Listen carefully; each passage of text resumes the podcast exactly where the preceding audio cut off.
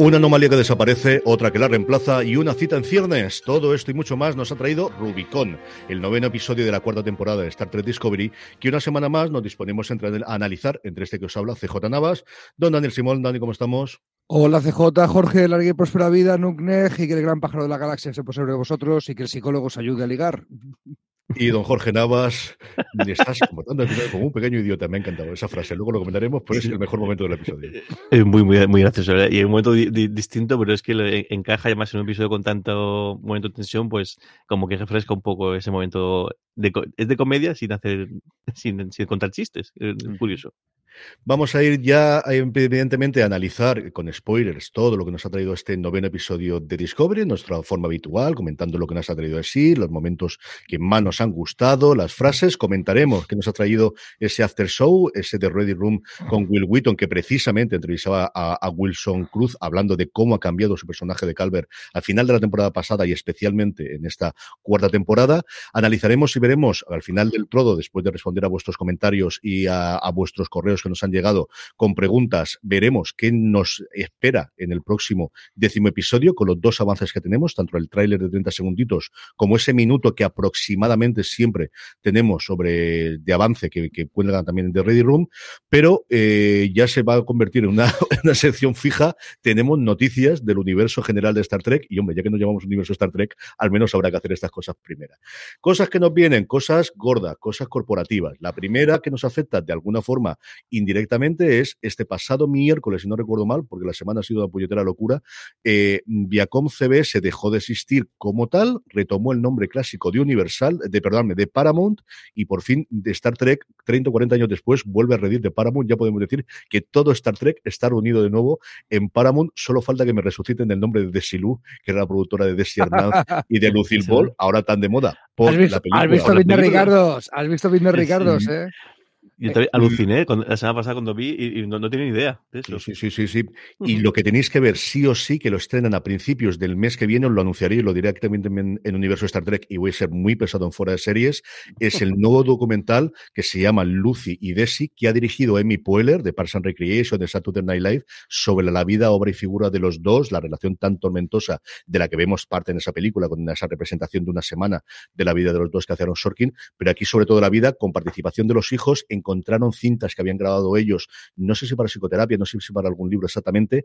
Yo solo he visto el tráiler y me ha fascinado y ese lo comentaremos. Y sí, gracias a ellos existió también existió el show de Bad Day, que gracias a eso existió el show de Mary Teller Moore, que montó MTM, y también existieron un montón de series alrededor de eso, como Lugrant. En fin, dos mujeres que marcaron muchísimo a nivel de producción, y me paro aquí porque tengo una conferencia media hora sobre esto como mínimo, y si no me voy a embalar. Uh, un día tenemos que recordar los chistes de Star Trek o los diálogos de Star Trek que hacía Aaron Sorkin en el oeste, ¿eh? que a mí no se me olvidan.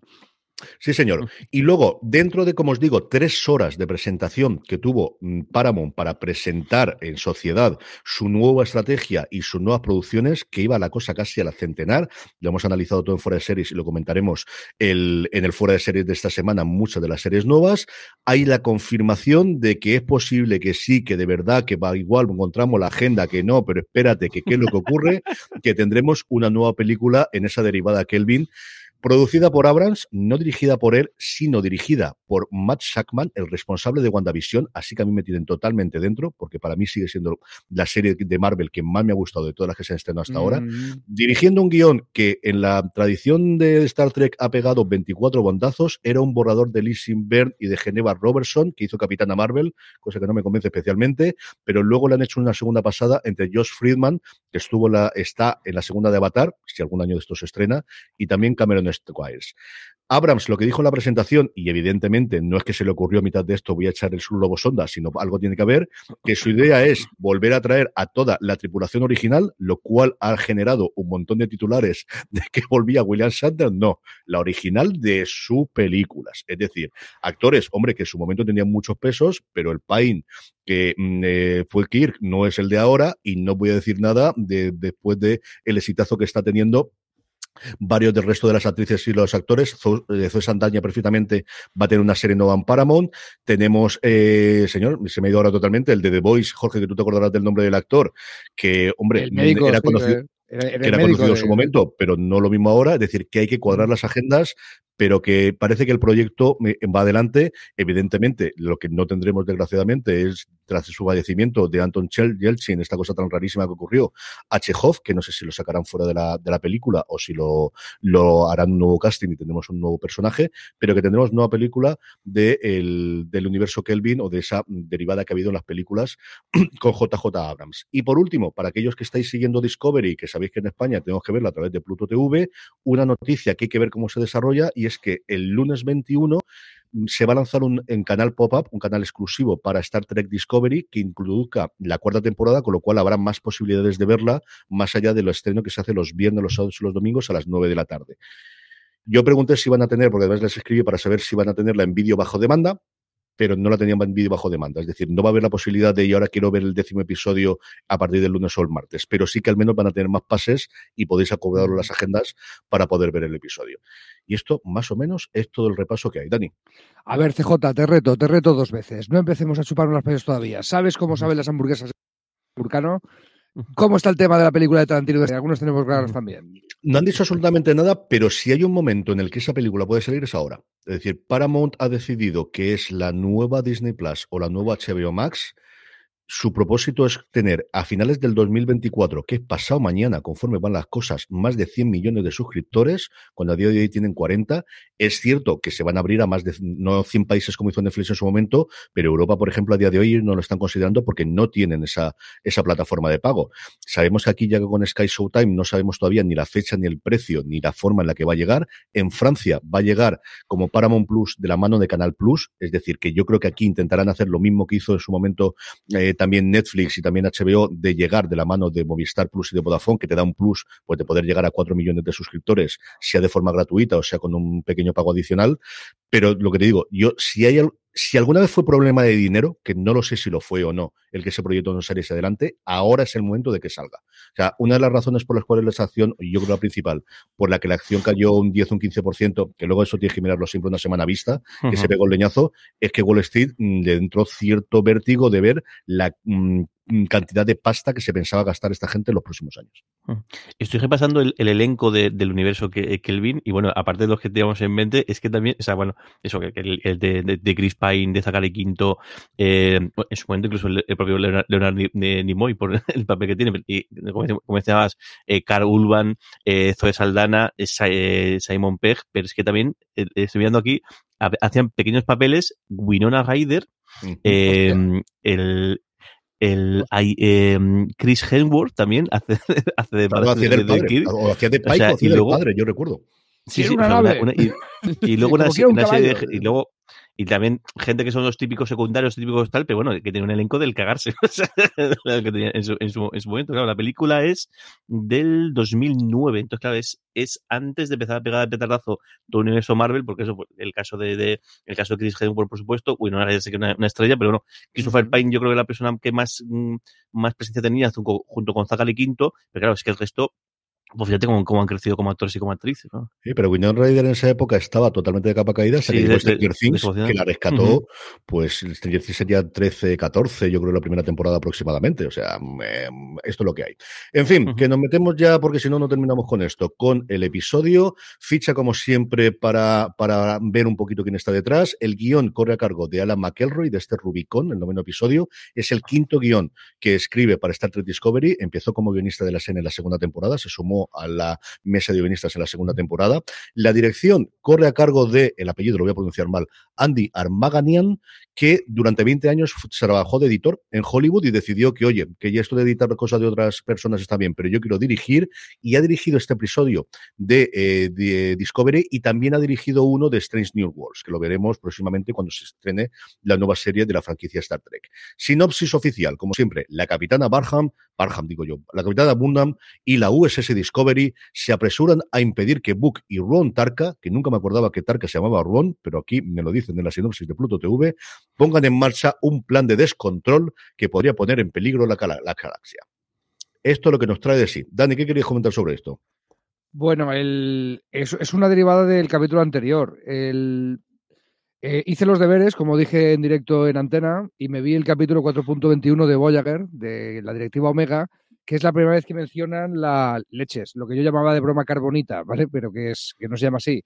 esta sustancia. ¿Cómo es? Bornita, ¿no? Boronita. Boronite en inglés, supongo que será boronita. Sí, lo, lo, dicen boronita en castellano. El, bueno, en este capítulo, la Voyager, que recordemos que en la serie está perdida en el espacio, ¿no? Está perdida en el cuadrante gamma, en un viaje que duraría 90 años para llegar a la Tierra y tal, y están buscando ahí formas de llegar antes a tiempo.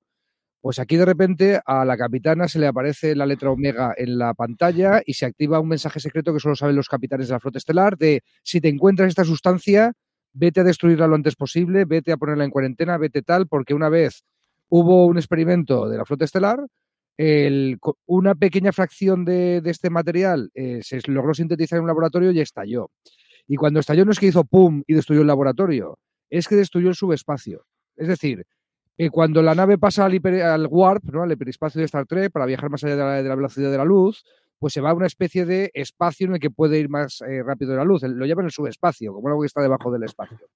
Y eso lo estropea. O sea, entonces dicen, cuidado con esta sustancia que un poquito, pero nada, un cachito como el que están manejando en el episodio Bug y, el científico, podría, podría imposibilitar el viaje al subespacio. No sé si afecta a la red de esporas, eso no, no, lo acaban de aclarar, pero que es una sustancia que la flota estelar tenía prohibido tocar por lo peligroso que era, y de eso va el capítulo de Voyager en la que la introducen, pues eh, ahí está. No sé qué derivadas tendrá esto, o si puede ser una de las motivaciones incluso de, la especie de C10, de los aliens desconocidos que han creado la anomalía, eh, para, meterse en este universo. A ver si es que lo que, quieren minar con la anomalía es eso o va por otro lado. Vamos a comentar lo que nos da de sí del episodio después de recordar de dónde vienen todas estas movidas como ha hecho Dani Simón. Jorge, lo que tenemos es la continuación de esa huida hacia adelante, de ese intento de destrucción de la anomalía por parte de y Tarka, eh, esa persecución, esa persecución, ese gato y el ratón que ya veíamos anticipado, ¿no? Eh, y que ese, nos conocemos también entre Book y Baran, aunque sea en este caso cada uno en su propia nave, y que lleva, mm, luego hablaremos quizás del momento definitivo de, ese giro en los últimos cinco minutos. ¿Qué te ha parecido esa primera parte hasta ese momento final en el que Van a convence a Book de dame al menos una semana porque la anomalía no se va a mover? Bueno, hay un momento que me hizo mucha gracia que le comentaba Dani ahora cuando, están manejando la, la, sustancia, digo, claro, porque el, uno tiene la sustancia en la mano, otro tiene una especie de, mini puchero muy calderito para echarlo ahí y luego cuidado, cuidado tal. Y yo lo vi digo, no era más fácil poner el, el receptáculo ya en el sitio y coge un embudo y no se pasa nada, nada de esto, pero bueno. Parece, parece alquimistas de película medieval. es, el momento ahí, parece como eso, los, alquimistas, los guerreros, digo, pues si es más fácil que esto, dejar, pero bueno, quitando esta, esta pequeña broma, eh, el, bien, yo, yo, tenía ganas de que saliera algo más, al final en el episodio se ha dejado un poquito ahí, un poco en aire el, la aparición de, de la, de la de, la, de, esta, de, esta, especie, pero creo que está bien, porque creo que al final era, era, era normal que o a mí me da la impresión de que todo esto iba a ocurrir que Book en un momento iba a recular de una manera u otra y Michael está em, empeñada, de hecho, insiste varias veces que su idea es que, bueno, que sí, que sí, al final tiene que, que, cargárselo, que es como lo que dejan caer y por el hecho, eh, y por eso la, la comandante eh, Nam se, incorpora, pues que lo va a tener que hacer y de hecho incluso ella lo entiende y como que se aparta un poquito, el, entiende que, puede ocurrir, em, pero sí que ella está empeñada en que, en que va a conseguir de alguna manera hacerlo. Lo intenta al principio con esa información que, que, obtienen al final del episodio anterior no lo consigue, pero menos sí que consigue, el, insiste, el, se empeña en esto y al final consigue una manera que, que recule, que cambie de, de, opinión, o menos que, que dé una oportunidad a, otro, a otro sistema. Y creo que está bien, creo que está, eh, bueno, aparte que es bastante espectacular el momento de la, de la caza, como saltando, el curioso en lugar de moverse, lo que hacen es únicamente es, saltar de un sitio a otro. La pelea a mí me hace mucho no la primera vez que pasa que, que la nave de Book se enfrenta de alguna manera a la Discovery, si no me equivoco, y que a pesar de que es una nave mucho más pequeña, pero claro, es una nave muchísimo más moderna, y creo que ahí un poco se entiende el que hay un combate más o menos de, igual a igual, pero creo que está bien, creo que está bien, está bien bastante tirado, y me mola mucho el, otro lo vamos a contar, la cantidad de protagonismo que empieza a coger el resto personal del puente. Creo que está muy bien el momento de, de que no todo el mundo está de acuerdo en que que Book esté obrando mal y creo que eso está muy bien muy bien traído y muy bien y muy, y muy bien y te da impresión te da, te da la, idea de que bueno que, al final la votación de, de qué tenía que ocurrir eh, o qué acción tomar pues está bastante igualada y no solamente entre los grandes gerifaltes de la federación sino también la propia tripulación de, de Discovery. Eh, bueno eh, perdona, el un saludo para la bombilla que se me acaba de un, si me veis más oscuro, eh, no es que esté con bola de misterio que estoy haciendo esto, ¿eh? perdonad. Y sí, y volviendo al tema, sí, estoy, de acuerdo. yo creo que cuanto más protagonismo se le dé a los personajes del puente, más nos va a gustar, desde luego. Eh, la nueva generación consiguió ser una serie coral y a partir de ahí lo fueron todas las series de Star Trek. El, queremos mucho a Ojura y a Chekhov y a Zulu, a los de la serie clásica, pero aquello era un trío protagonista, como la copa de un pino, y poco de desarrollo de personaje tuvimos. Y la nueva generación sí que introdujo una serie coral que, yo creo que se quedó como parte de la esencia de Star Trek. Y cuanto más nos den de eso, mejor. Sí. Que Michael mola, que tiene que ser la protagonista, que, que todo lo le pasa a ella y todo lo resuelve ella, y para eso es la super protagonista. Pero queremos más. Yo estoy de acuerdo. Todo esto desemboca, como os decimos, en eh, esa caza del gato y el ratón, con un McGuffin, bueno, pues un descubrimiento de estos científicos que nos salva el día, y es que de alguna forma extraña, entre Zora, que está para un roto y un descosío, que para algo tiene toda la información del universo conocido y por conocer de los últimos milenios, y Stamets deciden entre los dos, o averiguan entre los dos, que la anomalía, mm, a través precisamente de, de la composición de lo que averiguamos en el episodio anterior, no se va a mover, al menos de ahí, durante una semana, porque sigue tiene que seguir la recolectora y la cosechadora comiéndose en plan Galactus lo que queda de restos de esa zona del universo. Y eso es el momento en el que mm, Booker mm, dice, bueno, pues te doy una semana y ella, yo creo que ahí es un momento de convención, a mí me gustó bastante ese trozo, ¿no? De, dame una semana y si no, tienes toda la fuerza y todo el peso de la flota estelar y de la federación de entonces vamos a por ellos y no hay ninguna otra solución.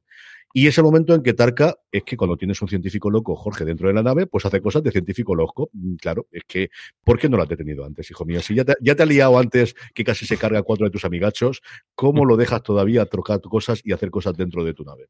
Mm, yo creo que también ahí se influye, influye mucho también en el anterior episodio que también el de repente Book descubre que, que Tarka ha, metido algo en su nave que no tenía claro. De aquí ves también el con el sistema de defensa este, con el con el con el transbordador, se da cuenta de que uh, este no es tan de fiar. Y además hay un diálogo que yo creo que pasa un poco desapercibido, pero yo creo, no sé si también él se da cuenta o, igual me estoy montando la película, pero hay un momento que, le dice, llevo 10 años desarrollando, algo así, dice, esto, está diciendo, hostia, ¿cómo es posible? Si la anomalía ha salido hace, hace dos fines de semana, como, como aquel dice, ¿cómo es posible que ese tipo lleve ya 10 años con esta movida o, o sabiendo que tiene que hacer una Esperando que pase algo. Esperando a que, eh, a, que por chiripa le salga algo como la energía que genera anomalía para lo que dice tu hermano, científico loco. O sea, el, haciéndolo a la brava. El, yo no sé si tenemos que comentar ya, porque para mí el momentazo de Tark es el troleo. De, ah, por fin, mira, estoy aquí, ya tengo la fuente de energía, anda que esto está vacío, que esto lo están mandando desde la otra galaxia, que esto lo comentamos ahora. tira, tira, por ahí. Pero pues, es, que, es que para, para, mí es el momento, el, el, momento zasca del episodio para, para él, que todo lo tiene controlado, que de lo suyo es un plan sin fisuras, que el tío está encantado de conocerse con el plan que lleva años trazando, como dice Jorge, pero, pero ese momento zasca no, no te lo esperabas, Tarka. El, eh, a mí, para mí es el... Eh, igual que el momento en el que el, en el episodio eh, anterior el, eh, Michael eh, cuenta lo del rastreador, que es el giro de guion que no te esperabas, pues esto es lo que no nos esperábamos, tampoco estábamos pensando en ello, pero Tarka desde luego no se lo esperaba. Yo creo que es el girito final que, parece que está convirtiendo en marca de la casa esta temporada, de girito final al final del episodio. Sí, el girito final que es doble. Por un lado, como comentaba, y es la derivada de mm, al final logra mandar esa bomba, logra destruirlo todo, pero no tiene lo que él busca, que recordemos que Tarka no quiere destruirlo por destruirlo, que el resto del, del universo le da exactamente igual. Lo que quiere es volver a casa es que no tiene el poder de, controlar esa fuente inagotable de poder que a él le permitiría ir a donde quiere ir, porque el poder está en el otro lado, allí donde esté esa especie. Y luego, Jorge, un último momento final que es, no te gusta esta anomalía, no te preocupes que tengo otra para ti, porque en tres minutos, claro, es que si esto es tu cosechadora, no vas a tener solo una cosechadora. Es decir, eso solamente pasa cuando tú haces estrellas de la muerte y luego cuesta. No, no, no, aquí hacemos muchas, aquí hacemos muchas y la hacemos en serie que ya hemos aprendido es un poco ahí coitus interruptus, podemos decir, porque es como, como que todo el, toda la temporada está eh, más o menos encaminada a que a qué ocurriría en ese momento y al final ocurre y no ocurre nada. En realidad, ni hay una gran explosión, ni hay una cosa metafásica, ni hay una... No, pues bueno, pues ha perdido. Entonces, y ahí me da impresión como que es posible que, en realidad la especie está 10C o algo... Eh, eh, es posible que sea algún tipo de, de, inteligencia artificial o que sea algo mecánico, porque decir, al final es, pues, ha fallado una sonda o ha fallado una máquina, pues mando otra y ya está. Y no hay tampoco ni ninguna, no entienden que hay un, había un problema, no entienden que le han pegado un bombazo ni nada parecido, y bueno, pues ha dejado de funcionar, pues mando otra y, y, arreglado. Eso menos lo que me ha dejado a mí entender, aunque en la parte de la federación como que se lo toman que pues esto es un primer contacto porque al final pues ha habido una, ha habido una interacción con esta especie alienígena, pero igual la especie alienígena simplemente es un programa o es un software o es, o es Zora en, en una de sus variantes o es algo así, que bueno, pues si ha fallado este satélite o esta sonda, pues pongo otra en marcha y, y, arreglado. A ver que los dejo ahí un poquito con, con, con, ganas de salir alguna cosa más, pero bueno, yo creo que está bien traído. Yo creo que está, está, hacía falta este, este, este episodio para que Book mm, reculara y lo han resuelto bastante bien. Ostras, ostras, que Jorge me acaba de inspirar una teoría conspiranoica que contaremos en el ring conspiranoico, pero me la acabas de inspirar, ahora te recordaré cuál es. El Michael considerando que esto es el primer contacto con la especie estoy un poco influenciado porque me leí, me acabé este verano la trilogía del problema de los tres cuerpos de Cixin Liu, mm. una de las obras cumbres de la ciencia ficción china que está súper top ahora la ciencia ficción china, ¿no? Ahí que hagan, eh, las, dos series que están en, proyecto. Fíjate. Y una peli de Netflix que hay de otra. Pero el, el Cixin Liu, aparte del problema de los tres cuerpos, que es un quilombo, introduce otro quilombo que es eh, la teoría del bosque oscuro. Eh, básicamente que las, si existen civilizaciones extraterrestres en el espacio, pues en el momento en que una dé una señal de que existan los demás, eh, como si enciendes un cigarro en un bosque oscuro, pues si hay un cazador al acecho, va a ver eh, tu cigarro y vas a descubrirte. Vas a decirle a los demás, existo. Si tiene intenciones hostiles, pues será, pasará, pasará algo. Y a lo mejor, claro, al parar la anomalía primera, el, entiendo, entiendo ese primer contacto que entiende Michael que ha pasado como algo parecido a lo del bosque oscuro. Le han dicho a los otros que, que en la galaxia a la que han mandado la cosechadora hay algo. Entonces ya se han enterado de que están ahí. A partir de ahí, a ver dónde sale, por dónde sale la solución Trekkie de Michael que convenció a la flota estelar para decir, vamos a intentar el primer contacto pacífico como, como flota estelar que somos. A ver si. A ver, a ver, si sale o tenemos un cazador oscuro al otro lado que va por ellos, ya veremos. Ese es el planteamiento, desde luego, que nos deja el final finalísimo del episodio, de esto ha salido de aquella forma, pero nos ha permitido el tener una razón y una excusa, y todo tiene prevista, de que haya un primer contacto, y vamos a lanzarnos al primer contacto, y luego comentaremos si algo de eso o no nos puede traer el próximo episodio a partir de los avances que tenemos. Junto con esta trama principal, tenemos una secundaria que hemos comentado previamente, que es mm, el amor lo llena todo en Star Trek, y estas cosas, y nos da un poquito de, pues eso, de, simplicidad, de, de, yo creo que de aligerar un poquito el resto de la trama tan monstruosa con esta relación. Bueno, pues no todo el mundo tiene un alguien al que puede ayudar cuando pide eh, cuando tiene momentos de duda y cuando tiene momentos aquí, y Saru lo tiene simplemente el de la presidenta de Nibar, que yo para tener ayuda no es mala del todo, Jorge. Ya habían dejado un par de, toques, un par de muestras de que pues había una relación de, afecto, de cariño, y bueno, y ahora parece como que el salto es eso, que hay una, hay una, relación afectiva o, ya, o, o hay, amor pues, eh, puramente. Y nos deja, yo creo, las, las dos, dos, escenas muy tiernas, tanto por un lado el, el momento que habla Saru con, con la presidente de Nimar, que tiene un momento muy curioso y es que, claro, al final están como en modo holográfico y sin embargo ella es capaz de sentir, es capaz de, entender que, que, que, él, está agitado o que, o que él está pues, con, con dudas y e incierto, a pesar de que sea un rollo holográfico. Además, está bien porque te lo recuerdan, porque cada, cada cinco o seis segundos o así hay como ese, ese blip para que te recuerdes que, que, no, que no está ahí en ese momento. Te pasa tanto en esta como en la escena en la, que ve el mensaje de, de, de Book que la, la, que la ha devuelto y, y, lo mismo. Y creo que es, es ese momento muy tierno y un poco pues te das cuenta que realmente sí que la relación, pues hay, hay, un, hay, un, hay, hay un interés afectivo, un interés amoroso, y luego, por supuesto, la escena con, con, con Calvert es que es maravilloso. Es maravilloso porque es que el, cómo le pide consejo en, en plan, eso, psicoanalista, y al final le da un consejo de amigo. Dice, déjate de rollos, déjate de mierda, te ha pedido cenar y a cenar, tú te apetece ir, ¿qué problema hay aquí?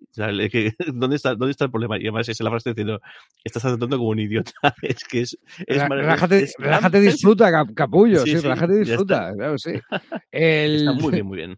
Bueno, antes, eh, un recordatorio para los haters ahí fuera. Los vulcanos sí que tienen sentimientos, ¿vale? Antes de que me digan, esto no es canon porque los vulcanos son, en fin, no, ¿vale? ¿Cómo, lo dicen? ¿Cómo lo dicen? Vamos a ver, espera, espera, espera, espera, que me falta el rintón. Espera, espera, dale. A ver, a ver, lo, lo, dicen? lo, dicen? así porque son unos haters de mierda, ¿vale? Bien. Es que, es que bueno, ya el otro, el, otro día nos vimos físicamente, comimos, eh, CJ nos invitó, gracias. Y, y- y os dije también que estaba picado con algunos vídeos de haters por ahí, pero bueno, de las mayores chorradas que dicen es que en Star Trek es una serie de solo explorar el espacio y que nunca y que nunca se besan. Y esto de que se besen dos tíos a mí me da igual, a mí que se vayan por ahí. Bueno, ocultan la homofobia eh, intentando ser trekkies puros y de No trekkies la, nada, no la- no la- Ya. no la ocultan, no la Una ocultan. semana, No. una semana le ha durado. Una Sí. semana. Aguantó, Prometí que no eh, Amenazó pero- con hacer su rant en el anterior y al final que se contuvo, pero esto ya, Y, ya y aquí viene, no, la- sola- solamente recordar que claro que Saru Inspirado por Ayuso ha decidido que ya lo suelta todo. Ya está, arreglado. Ya está, ahí estamos. Dígase. pero es además, que yo A ver, la presidenta no es, no es, no es vulcana, es Nibar, no es lo mismo. no, No, es no que me- yo- no me- va, va, no, bueno, bueno, eh, bueno, tienes, tienes tu es- punto, podría ser de origen romulano. Claro, Podría ser de claro. origen romulano, tiene su punto lo que acabas de decir. Pero aunque fuera Claro, vulcana de pura cepa, ¿vale? En la filosofía de Surak y toda la historia no anula que los vulcanos tengan Mm. sentimientos y se casen y tengan niños. Y lo que pasa que los ocultan o los Lo contienen reprimen, o, Dani, lo reprimen. o los, los reprimen. Bueno, eso es una forma de verlo. A ver, eh, Spock, como era medio humano, tenía más sentimientos que el vulcano medio y tenía que reprimirlos más activamente. ¿vale? Bien. Pero recordad que Spock era medio humano. Quiero recordarlo. Nuestro modelo de personaje vulcano y su relación con sus sentimientos suele ser Spock, cuando no es una cosa eh, habitual en, en Vulcano, ¿vale? Todo esto para decir que es muy normal que una persona de Vulcano se enamore de Saru, si, si le da la gana. y- ¿vale? Claro, y fíjate cómo, cómo le pide salir en realidad. O sea, es todo, en lo que está utilizando es el rollo. Yo entiendo que en los momentos de mayor pesar, lo mejor a veces es hacer algo más, más cotidiano, o más, pues dar un paseo, hablar con los amigos, o cenar con a- o comer con alguien. Es decir, no le está pidiendo salir, le está buscando la, la- la excusa, la vamos- vuelta para Es que. lógico, es lógico. que- Claro, como que es sí. lógico decir, bueno, pues yo creo que esa es es una buena solución y bueno, pues yo ya que estoy, si lo que quieres es, yo sin ningún problema, si quieres quedar conmigo a cenar, es decir, que está, no está siendo una cosa súper directa, está siendo una cosa súper formal y una cosa súper medida Sí, sí. y muy vulcana, podemos decirlo de esa, esa manera, y muy vulcana y muy, muy diplomático, porque al final no olvidemos que ella es la presidenta de, de, de de Nibar, que acaba de unirse a la federación, y que él es el, el, como si fuese el, cónsul o el emisario de, de caminar en, en la federación. No olvidemos eso. O sea, que también como que hay, una, hay un afecto, pero también hay un papel y un rol que juega cada, cada uno con una importancia eh, más allá de, de- sus propias personas, eh, que se representan sus propios pueblos. Y yo sobre eso que comentabas, eh, que comentábamos sobre los vulcanos, yo creo que sí que hay una evolución inicial de, la serie original y especialmente Discovery yo creo que ha metido bastante. Yo lo escuchaba esta, lo, lo que voy a contar más o menos esta semana en un podcast en inglés que hace la gente de Incomparable, que hace Jason Snell con Dan Moore en todas las semanas, que se llama El Saludo Vulcano en inglés, de Vulcan Hello, y hablan sobre eso de, especialmente en Discovery, lo que nos ha mm, transmitido es los vulcanos tienen tantos o más sentimientos que los humanos normalmente, pero a partir de la filosofía y de la forma que deciden organizar su vida, los reprimen y los controlan. Y eso es una cosa en la que saltan, y yo creo que lo vimos algo en la segunda temporada con esa llegada inicial del Spock, de, de, de esas seguidores o de, de esos, eh, pues eso, de esas formas, y aquí lo vemos exactamente igual. No es que no lo tengan, es que deciden voluntariamente, por la cultura que han formado, por el follón que tuvieron cuando eso decidieron que llegase al extremo, el no tenerlo. Y, y yo creo que es una parte que me gusta. Yo creo, creo que tiene mucho más chicha que simplemente estos, es- Mm. estos son robots sentientes. Sí, con y, forma humana. y- y con, con una derivada. El, cuando no estaban de- los que no estaban de acuerdo con la filosofía de Surak, que era el padre de la lógica vulcana, se salieron y formaron el Imperio Romulano. Y ahora que, se han ahora que se han reunificado, seguramente las dos filosofías se han conciliado de alguna forma. Que no, eh, eso es, eh, puede ser un motor de historias que no han explorado todavía. ¿vale? Ya veremos cómo, cómo sale. Más cositas del episodio. Jorge, ¿algún momento más que te haya gustado? Yo, por decir el mío, el primero, que siempre me lo guardo para el final, es la vuelta de Nan. Yo creo que la vuelta Mm. de Nan, si no has visto el tráiler y no has visto el avance, pues bien, porque te sorprende. Yo creo que aquí fue una metida de pata y esto yo sé que no lo controla la gente que graba los episodios, sino que lo controla la gente de marketing de la cadena. Yo creo que fue un error poner en el tráiler y en el avance del episodio el que apareciese Nan, porque creo que Canam eh, yo de verdad que no soy para nada, y lo sabéis, de la brigada del spoiler, y no tengo problema que me lo cuenten, pero creo que el efecto dramático, sobre todo de ese reencuentro, de ese abrazo inicial, de ese final, hubiese sido muchísimo más potente. Si no hubiésemos sabido, o para saberlo nos hubiésemos, hubiésemos tenido que meter en IMDB y ver el casting concreto del episodio, que si no, no lo hubiesen mostrado, porque además es que tampoco nos mostraron el momento del reencuentro, con lo cual aparece ahí en medio, ya la tienes y ya sabías que venía, y yo creo que ese momento pierde mucho más. Ese ha sido mi momento para destacarlo. ¿Algún momento que os haya gustado a vosotros especialmente, Jorge? A mí yo creo el momento del trabajador, creo que el momento de la, de la pelea dentro del trabajador y el ver que al final esta gente no son, no son solamente pues, eh, militares que, el, que, el, hacen, obedecen y, callan, sino que tienen opinión, que tienen, que entienden lo que está, que saben lo que está ocurriendo y que bueno, y que, y que tienen opiniones contrapuestas. Y creo que está, está guay, porque no es habitual ver esos conatos de rebelión. Parece que siempre el único que, o la única que se puede revelar siempre es la capitana de la nave eh, contra la Federación. Y aquí es una cosa, un conato de rebelión mucho más pequeño, una diferencia de opiniones. Está muy bien como, como lo hace, por al final cada uno tiene, es que todos tienen razón, en realidad, es que es lo que pasa también con, con el con el debate que hay en el cuando se decide tomar esa decisión de, no bombardear el cacharro, que pues, al final la, cosa no salió, tan, no salió tan bien. Pero creo que está muy bien el, ver esos debates y que, y que bueno, es que es una situación muy, muy, muy complicada y es normal que haya diferentes pareceres. Y creo que está guay que también que la, que la tripulación forme parte de esa conversación luego al final reprimido por, por, por Saru porque le toca formar, formar su papel, que por cierto, que Saru en ningún momento da su opinión.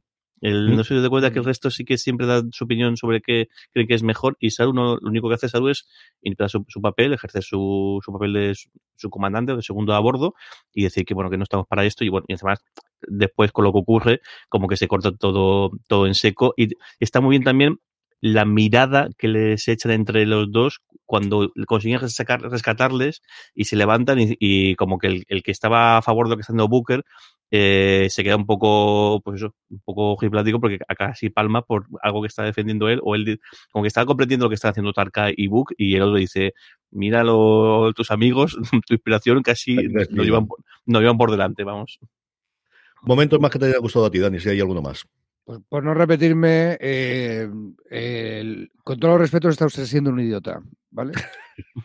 es la frase del día. En, realidad, si lo piensas, eh, más que un idiota está siendo Kelpian, ¿vale? Eh, recordad que los Kelpian históricamente han sido a la ofensiva, esconderse antes de pelear, por la, toda la movida que tenían con la otra raza de su planeta. Entonces, le tiene que explicar Culper que, pues eso, que como lo dice, que todo contacto, que toda intimidad, que toda conexión con una persona conlleva un riesgo. Y, claro, lo que estáis experimentando, Saru, es el miedo ante ese riesgo, que a todos nos da, ¿eh? que, todas las personas que hemos tenido que pedirle salir a, otra persona, pues hemos, hemos sentido ese vértigo. Y eso es lo que está sintiendo él. Y los que el pie no están acostumbrados a ese vértigo, pues, pues vale. Entonces funciona a nivel de personajes, aparte de, de que destaca todo el episodio de, de, esta forma de esta forma tan canon, ¿no? El, lo de Nan me lo has quitado. Iba a ponerlo en el guion y es que tal, y como lo has redactado tú, CJ, iba a ponerlo yo. O sea, para que me lo saquen ahí y me revientan el, la escena. Porque si fuera, mira, aquí está Nan, oh, qué sorpresa, ya me lo habías contado en el tráiler. Pero es que la, en la escena eh, hacen un building, ¿no? Hacen una, una construcción hasta el momento que, que, te quedas puff si has visto el tráiler, sí. Hablemos un poquito de The Ready Room, hablemos un poquito del after show de Will Wheaton, que sabéis que lo tenéis en startrek.com, lo buscáis allí y aparece, aparece de los últimos vídeos que hay, estos 30 minutitos de after show, cuyo contenido esta semana, los dos vídeos. El primero es una recopilación de las frases de Nan o los momentos de Nan más interesantes de los momentos en los que ha salido de la serie, que ni fu ni va, no está mal del todo, tiene alguna divertida, pero ya está. El segundo vídeo es acerca de los shipeos, realmente de las relaciones amorosas y de las parejas en Star Trek. Es posiblemente el peor vídeo que he visto de todos, sin ninguna duda, de todos los after shows, de todos los de Ready Room. Y es, eh, por momentos de verdad, de vergüenza ajena me ha parecido es una. Realmente lo que queda es como un vídeo promocional de decir, mira, tenemos todas estas series de Star Trek y te vamos a sacar una de cada una de ellas y no hay mucho más y hay relaciones que tienen todo el sentido del mundo. Empezamos. Y hay otras en las que dicen, no, es que se conocieron ese día y ya está, que le puedo marcar más o menos, pero solo sale un episodio.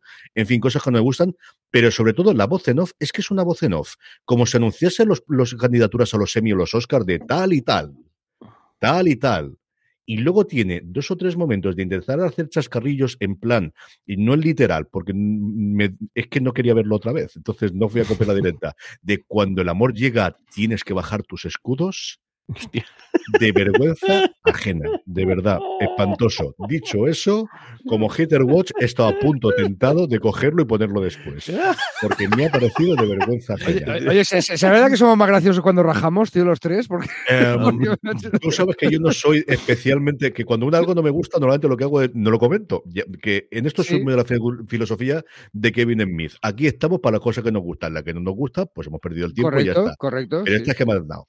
Dicho eso, solo por la entrevista a Wilson Cruz vale la pena. Wilson Cruz nos recibe en el salón de su casa, en el que vemos su sofá, su pedazo de televisión, su barra de sonido, su vela encendida, porque claro que sí, Wilson Cruz tiene todos los días una vela encendida, porque yo lo veo. Está cada día más guapo el sinvergüenza, tengo que decirlo, porque a mí es una cosa que me parece espectacular. El corte de pelo que lleva el buen hombre siempre va mm, vestido maravilloso y la entrevista vale muchísimo la pena. De verdad que ahí está muy bien. Cuenta, evidentemente, cuál ha sido el cambio que ha tenido el personaje en su papel como consejero, fundamentalmente como conselor durante esta nueva temporada y saliendo de la parte médica que veíamos en las dos primeras temporadas. Habla sobre la escena que tiene tú a tú con David Cronenberg y Will Wheaton, yo creo que lo hace muy bien de ¿Qué crees que se representa esa escena, lo importante que era Paul Culver, que estaba hecho un, mar de dudas y de un desespojo, y, y cómo le, levanta el ánimo? Pero para ti como actor, ¿qué fue el enfrentarse a él? Dice, no te lo puedes imaginar porque soy un fan absoluto. Entonces, estuvo hablando sobre, sobre La Mosca y sobre todas sus películas un montón de tiempo y estaba como un flan. Luego, hablando mm, de cómo ha pasado la relación en el comportamiento que ha habido de, de gente alrededor, de enfermeros y otros session workers, que dicen los americanos, que conocen su relación, habla muchísimo sobre la relación con Stamets y, y, tiene un momento muy chulo que me gusta de es siempre se ha presentado como una relación ordinaria. No es aquí tenemos la pareja homosexual y te vamos a poner delante, ¿no? De hay un momento en el que tú descubres que son pareja y es lo más normal del mundo, lo más habitual. Y esa parte está muy bien. Y luego termina con una pregunta en la que dice de a ti quién te gustaría que fuese tu counselor si fuese de todos los personajes que he visto en Star Trek. Y aquí, sin dudar absolutamente, dice, lo he pensado. O sea, no te lo creerás, pero lo he dado muchas vueltas y dice directamente, daría un miembro de mi cuerpo porque fuese Whoopi Goldberg. Que ahora está la cosa un poquito complicada con Whoopi Goldberg en las últimas semanas en Estados Unidos y seguir la noticia de allí. Pero uh. está encantador, vale la pena de verdad 15 minutos que veáis la entrevista. Vamos con el. Pero, pero, pero, va a salir en picar, ¿no? no sí, sí, está, lo está pasando no afecta. vale, vale. No, no, está todo grabado. Entonces, me quedo tranquilo. Está todo absolutamente grabado. Y es cierto que la cosa, como ahora hay marejadilla dentro de la CNN, eso se ha quedado todo ahí perdido y no hay demasiado. Porque salimos escándalo por semana en la televisión también estadounidense. Así que ya veremos. Vamos con nuestro rincón escopiranoico, ese momento en el que dedicamos a ver qué nos creamos o qué creemos que puede ser el resto, sobre todo qué podemos ser o qué creemos que puede ser los 10 de 10. Precisamente nos, Lalo Burguet nos preguntaba a través de, YouTube, que nos está siguiendo en directo, ¿cuál es vuestra teoría sobre la especie 10-100? Un saludo desde México, que parece que aquí veremos casi todo Star Trek por Paramount Plus. El resto de los comentarios que estés haciendo en directo los leemos ahora cuando vayamos al correo de los lectores. Jorge, teorías, cosas o, qué puntos crees de la evolución de, qué puede haber detrás de la anomalía de esta especie 10 Pues no, lo sé. Yo creo que sí que tenga a ver con los, con, vida sintética o con, androides o con una evolución de los Borg o algo parecido eh, por ahí. Me parece que pueden ir por ahí, por ahí los, tiros. Falta por ver exactamente, y, bueno, y falta ver que gente de Tarka que, que pinta todo, pero sigue, creo que cada vez hay más muestras de que Tarka sabe mucho más de lo que dice eh, y que como que, el, que quizás ese primer contacto, ese primer contacto ya se ha, se, ha, producido y es el de Tarka. Quizá Tarka está enfrentado con la especie 10C y por eso el, el, rollo este de pegarles el bombazo y demás. Pero a ver, creo que es lo que contaba antes, Dani, pues está chulo, porque al final, el, de la misma manera que el primer contacto que se produce en la Tierra, al final es que los humanos, de manera un poco eh, rara, eh, consiguen demostrar a los, a los vulcanianos que tienen ya eh, tecnología suficiente para, para eh, el vuelo de curvatura, y es lo que le llama la atención, y es como que es cuando se acercan, pues igual también puede ser este, un periodo de contacto en el cual han entendido que la raza, el, o que la raza de esta, de esta galaxia es capaz de cargarse este, este, esta cosechadora, con lo cual han alcanzado un nivel de tecnología eh, suficiente como para que merezca la pena que ellos eh, peguen un vistazo a ver quiénes son y también a ver la reacción, si todo esto que creo que, con Tarka ocurre, cuál es la reacción cuando aparezca la especie y cuando vean a Tarka. Eso creo que también puede ser un, momento bastante especial. Dani. Pues a mí la locura que se me ha ocurrido escuchando a Jorge antes, y por lo que ha dicho ahora, es el, el dios de los androides de Picard. Acordaros que casi toda la temporada 1 de, de Picard están buscando, pues eso, el, algo que viene de fuera, ¿vale? Como si fuera eh, una divinidad, eh, que cuando los androides están en peligro y en el mundo de Picard, sin spoilear mucho, es peligro, ¿vale? Eh, por decir suavemente, pues aparece. Nos dejan a medias, porque aquello acaba siendo, spoiler, un agujero en el cielo del que salen tentáculos, ¿vale? Que yo me, esperaba otra cosa. Ya, ya, te dije que ese final me dejó un poco frío. Pero, en fin, el concepto está introducido. Conceptos de picar como las Coward Milat eh, ya han aparecido en Discovery. El, ostras, ¿sería descabellado pensar que tiene algo que ver? esa historia que se han dejado en el aire, en mi humilde opinión, en picar, que la retomen ahora y nos cuenten más de qué es eso, de dónde viene, qué hace, qué piensa. Entonces, ahí, ahí está mi teoría loca del día, que el DC-10 puede estar relacionado con el dios de los androides que se veía en picar. La mía es que es la Enterprise del futuro que vimos en su momento en el short trek que vimos la Calypso, que vimos en Oh. Calypso en el segundo episodio de eh, la primera temporada de short treks. Dicho eso, y en la línea de lo que decía Dani, hay por ahí un comentario, pero que no se ha difundido demasiado, en el que parece que Paradis decía que mm, lo que había detrás de la especie 10 era algo nuevo que no había visto hasta ahora, que puede que nos esté troleando, puede que sea verdad, puede que al final sea mezclada. Es decir, yo esas mm, no le daría demasiada porque no se ha comentado ni le han hecho una entrevista oficial en el, el After Show y ya está. Pero Pero el momento en- que se entre lo que vimos en picar y algo nuevo tampoco hay mucha diferencia. ¿eh? Es que no, no, no revelaron mucho. O sea, cualquier cosa que me Sí. digan va a ser nuevo. Yo lo primero que pensé, y, además no lo había pensado hasta ahora, lo pensé escuchando precisamente el podcast. Hay un momento que dicen algo que no tenía eh, realmente eso, pero se me la lucecita de esto realmente es la Discovery por alguna extraña razón para seguir funcionando por lo que sea.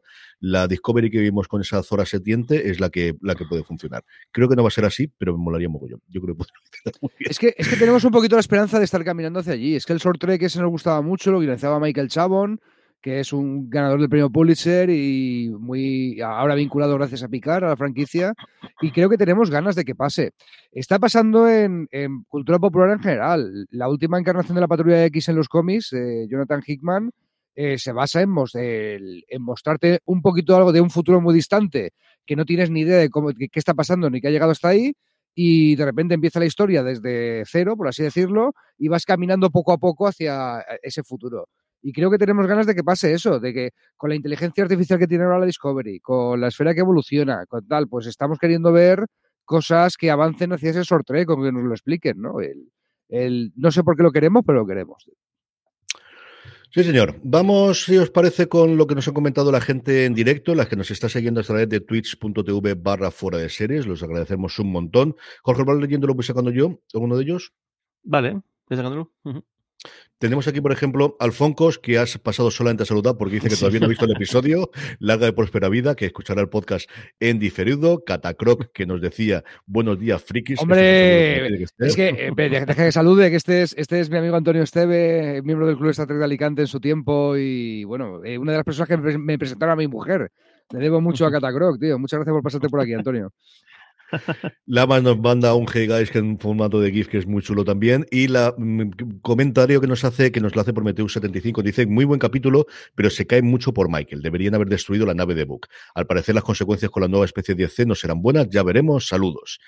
Yo creo Sí. que no había ninguna posibilidad de que destruyesen. Tienen ahí este de, de aquí tenemos el, el- eso, el, el- el defecto en la, en la estrella de la muerte que se descubre. Siempre hay una solución para acabarlo, pero todos sabíamos que eso no iba a ocurrir, ¿no? Y, y que además que en por alguna razón en ningún momento era factible transportarles a, a la, a la nave que, que cualquier otro hubiese pasado interferencias. sin ningún sí. tipo de sin ningún tipo de, de, de problema. Pero sí, lo, lo que quizás es, es el punto más que a mí no me gustó del o, que, o que no me gustó del capítulo es que eh, te repiten el rollo de este de si se le va la olla hay que matarlos. Lo hacen así como siete veces distintas. En fases distintas, primero la presidenta de almirante, luego el no sé qué, luego cuando sale la nave, luego ya parece como que directamente ya carga la carga como el objeto, como dice el, el esquema táctico este de destruir la nave, y entonces además el otro dice, ostras, pero es que esto va a destruir la nave, ya lo sé, y vuelve, vuelve otra vez igual, vuelve otra vez igual, y al final él dice, bueno, si llega el momento, cumple la orden de esta, de esta, de esta, de esta mujer. la nave. Me, yo me quiere decir algo, ¿eh? Que están queriendo decir algo, están queriendo insinuar Claro, algo, pero no, es un poco- no es lo un poco- aclaran. que es un poco de decir, igual esto era mejor poner a, Nan en una consola con un botón, y así, con el dedo, y cuando ella, ella, ella estime que toca, por más tenía permiso para hacerlo, le da el botón y se acabó. No tanto, quizás es un poco pesado, es decir, ya sabemos que no vas a destruir la nave, o menos que no va a morir, mm, eh, Book y Targa no va a morir, pero no hace falta recordarnos mm, cada dos por tres el dilema moral de que de, de- de hacerles quizás le decir, no hace falta, esto no, no, era, no era Nada necesario. necesario. ¿Es una, ¿Es una pistola de Chekhov esto, vosotros creéis? O sea, que, es- No. que le han enseñado porque... si- pistola de Chekhov es que si enseñas una pistola tienes que dispararla, ¿no? Pues, no sé, te, te lo han dicho tres veces. tío. Es posible Salvo que lo que sí. utilicen como arma, es lo único que podría pensar yo. Yo creo que no. Mm, para matar a Tarka podría ser, pero yo no veo a Discovery de hoy prescindiendo de Booker. ¿eh? Yo creo que y más después de esta temporada que hemos visto la química. Es decir, es que cuando están en el Michael, el momento será mejor o peor, la escena será mejor o peor, pero levantan la serie, tío.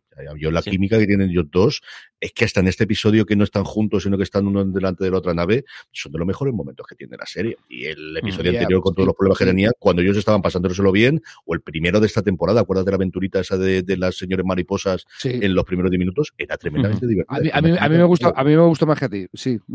los, señores mariposas, sí. Muy chulo el momento que se acerca con el transportador y como antes dice, ¿pero qué tienes pensado? ¿Acercarte? Dice, ¿tenías pensado transportarte con el, tu traje galáctico? Y dice, no, no, más bien con un transportador. pero es muy gracioso ese momento y cómo es verdad, que al final se, se, planta adelante para que, aunque se escuchen y se hablen por el, por el, por el sistema de comunicación, se ven. además es el primer momento que se ven, el, bueno, el, también se ven en, en, el poblado este y demás, pero claro, no tiene nada que ver ese momento el que tenga la línea eh, visual. Y, a ver, y todo esto, a ver cómo queda la cosa con. Porque al final Tarka ha soltado la bomba, al final Book también como que ha formado parte de todo ese plot. Ya veremos, pasa que no son no son federación como tal, eh, no creo que les puedan hacer un consejo de guerra, me imagino que sí que estarán prisioneros, pero a ver qué, qué consecuencia tienes a nivel personal para, para ellos dos. ¿Algún comentario que teníamos más en box creo, Jorge? Y pasamos directamente después de esto a comentar qué es lo que nos espera en el décimo episodio. Sí, el Gurata nos dice, además, yo creo que es, un comentario acertadísimo sobre el, sobre el, sobre el y, clave para el futuro del podcast. Hola chicos, muy chulo el episodio. Dani, por favor, cómprate una webcam en condiciones que se te ve mixlado en todo el rato en el vídeo. Caplag. Eh, eh, oído, oído, barra, ¿vale? Oído barra. Vimos que si estáis viendo, si estáis viendo ahí una hermosa eh, pseudo pantalla verde y un montón de trastos alrededor, era porque lo hemos intentado disimular con el fondo virtual típico. Veíais una foto de una librería real que es mía, por cierto, pero el fondo virtual estaba eh, estopeando mucho la conexión, ¿vale? Así que prefiero que veáis este desorden a que me veáis mal. Eso es lo que está pasando. y la, y la, cámara bien. Al principio de la misión iba bien y de repente, en cuanto empezamos a meter en directo, es cuando se fastidió todo. O sea, os prometo que cuando hicimos las pruebas iniciales se le veía bien. Exactamente. Y, aquí la buena gente fuera de series, para que son gente seria, me, me dejó este micro, estos auriculares y una que estáis viendo, pero que es 2K y que emite de puta madre. O sea, que no es culpa de, de la técnica de fuera de series, que esto se le ocurra muy bien. Vamos ya, sé qué os parece, a conocer lo poquito que sabemos del próximo episodio, del décimo, que sigue la tradición de, este, de, esta, de esta nueva tanda de episodios de no conocer el título, no sabemos nada, por supuesto la sinopsis nada, pero no sabemos el título. Tenemos los dos cortes, esta vez sí, ya ha salido el tráiler de 30 segundos del siguiente. Eh, ¿Qué os apetece ver más, el minuto del, del principio del episodio o os apetece más ver el tráiler completo primero? Yo creo que trailer, ¿no? Trailer, trailer, trailer. Dame un segundo colocar. Venga, vamos para allá. un saludo al señor del algoritmo de YouTube que, nos va, que nos va luego a etiquetar. Que, a lo mejor dejamos de ingresar cuando has dicho 7 céntimos por, por el vídeo. No, no, 0,0007, ah, pero vamos, pues en fin. 0,007. no me hago un strike Twitch y no me hago un strike YouTube, que entonces habremos que plantearlo, yo creo que vale la pues pena que lo veamos aquellos en vídeo y que lo escuchemos y lo vamos comentando. Un, día nos hacemos... Perdón, perdón, ya. Demasiado chiste. Son 30 segunditos que realmente son 20, porque lo último es próximamente en Discovery de lo que nos va a traer el nuevo, el próximo, el décimo episodio de Star Trek Discovery. The new DMA is significantly more powerful. Toma ya. Ya sabemos que esto va a ser bastante más poderoso. Así como la gente que hace reacciones. ¿eh? La anomalía va a ser más poderosa. La anomalía va a ser mucho más poderosa porque si no, no la mandas, claro. O sea, si has encontrado resistencia, pues entonces ya mandas la artillería pesada. 12 hours at most. We should make first contact as soon as possible. Tenemos que hacer primer contacto, que todo lo teníamos bastante claro, ¿no? Igual, la, igual la cena de igual la cena de Saru y de la presidenta de Nibar se tiene que posponer un poco. Porque sí, claro, tiene pinta de que no. Ahora ya. O, mierda. Vamos para allá corriendo. Van en warp, en lugar de transporte, de salto. Sí, for whatever reason que la presidenta ha dicho que ella se va de misión, que aquí se está nadie, todo el mundo está mm, haciendo cosas y ella también quiere irse a la misión junto con la Discovery. Sí, también se tocado, ¿eh? Porque no sabemos nada de la presidenta de su pasado, de su etapa. De hecho, aparece de repente. Hasta el momento, mm. el, llegado al episodio, solamente conocemos lo que es la flota estelar y pensamos que el almirante era el, gran cajuna de todo esto. Y de repente, la presidenta aparece de, un poco de la nada, nos la meten un poco con calzador. Y igual también tenía alguna relación con, con la especie C10 esta. Igual pero, luego... pero, pero, también es normal que, la, que si es la máxima misión diplomática que se destruye la galaxia conocida, como no salga bien, uh -huh. mandas a tu jefa diplomática. Tiene sentido. Algo más de eso sabremos después. Darme 30 segundos que acabemos de ver el tráiler.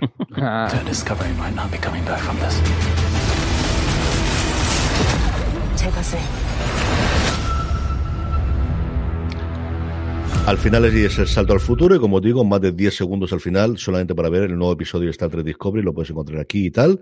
Tenemos la misión, la presidenta dice que ella va para allá en plan diplomático y precisamente la escena que tenemos eh, adicional, que vamos a poder ver, y este sí que es un minutito completo, es la conversación que tienen entre el almirante y la presidenta de por qué ella decide que quiere ir a la misión. Yes, it is.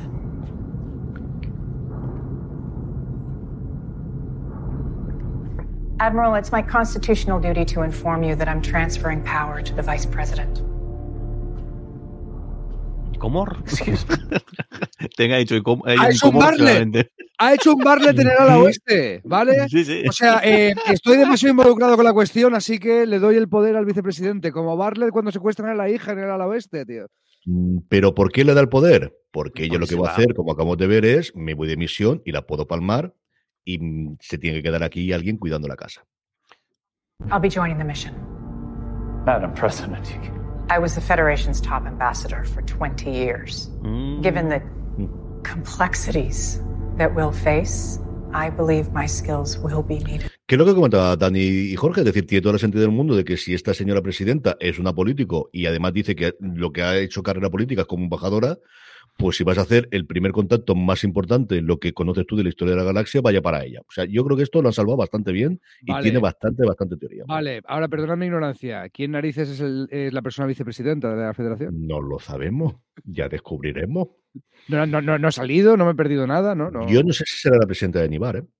Ah, Creo que no, porque creo que si, si fuese así lo hubiesen dicho en esa reunión masiva, pero yo creo que es alguien que se pueden sacar de la manga o un personaje nuevo o alguien que conocemos que la han ascendido y que la han decidido tener aquí. La verdad es que hasta ahora nunca habían nombrado que yo recuerdo al vicepresidente o la vicepresidenta o el vicepresidente, no tengo ni idea. mm. Seguimos viendo este minutito. Galaxy, we've never done that. Esa es la frase para mí de todo. Se van a marchar o van a salir de la galaxia, nunca ha ocurrido esto antes. Lo que van a intentar hacer es, de alguna forma, llegar al sitio donde está la especie de C y por eso yo creo es parte de ese warp inicial que hemos visto o no sé qué extraño constructo harán con Tarka, con esta mesa o lo que sean para intentar llegar al lugar donde está esta gente fuera de nuestra galaxia. Eh, tiene razón el almirante. Nunca ha pasado en la historia de Star Trek. ¿eh? Nunca ha salido la acción de Star Trek fuera de la galaxia de la Vía Láctea. Cuadrante alfa, beta, gamma, delta, pero todo dentro de la misma galaxia.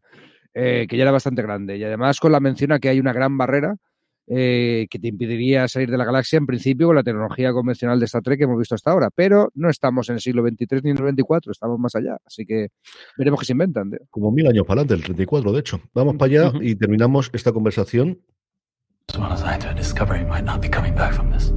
Which is why I am counting on you to support the Vice President in my absence. However long it may be. Myra, you are the Federation now. What your presence means, what you represent. Makes it all the more crucial that I be there when we make contact. A mí me ha gustado mucho esta conversación. Creo que es Star Trek pura y dura, de diplomacia, de conocer cómo está. Creo que tiene toda la razón él en no te puedes ir, porque si esto está ya, es que la cara de la federación es tuyo.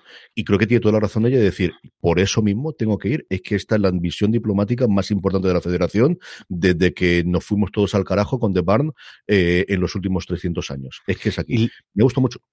Él le llama por su nombre en el, en el último momento, ¿te has dado cuenta? Que, el, que el- siempre mantiene un poco la distancia el, el cargo y es la primera vez que el, y de hecho yo recuerdo que es la primera vez que, que escuchamos el nombre de la presidenta. Yo creo que es la primera vez que están ellos dos solos en pantalla. Yo creo que siempre hemos tenido algún personaje en la Discovery o algo similar, y esto lo ve la conversación de dos perros viejos, si ella lleva 20, 20 años, el almirante lleva otros tantos intentando montar aquí. O sea, hay una relación mm, afectuosa, amistad, como sea, de, de- no se llaman a matar, de compañerismo, de, de hemos levantado esto entre los dos juntos, y yo creo que él, en parte, no quiere que se vaya, y lo dice ahí en medio, más allá de esa parte de la federación, es, es que la puedes palmar, es que no te quiero perder. O sea, a mí, a mí me ha gustado mucho, de verdad que me ha gustado muchísimo esta escena.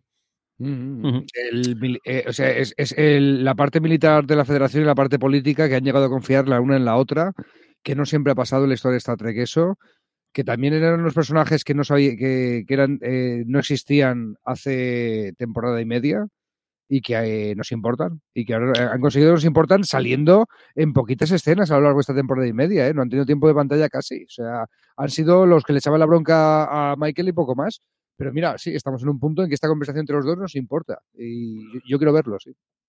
Yo, eh, es decir, el almirante, desde que vi que era de Fer, que, que, le tengo mucho cariño desde La momia porque es una película que me, me divirtió muchísimo, es un tío que me ha gustado, pero la presidenta, yo cuando la enganché inicialmente en el principio de la serie, no es un personaje que me gustase y creo que han empezado a, a mm, moderar las aristas y hacerlo un personaje muy interesante y creo que nos puede dar un final de temporada en la Discovery. Creo que sí puede ser un igual a Michael. O sea, desde de alguien que tengas, igual que vimos en el primer episodio, no me gustó nada el trato que tenían y creo que está, pero lo puedes entender un poquito al final. Uh -huh. Sí, eh, ha subido las acciones para mí, de verdad que, que, que me gusta mucho lo que hay.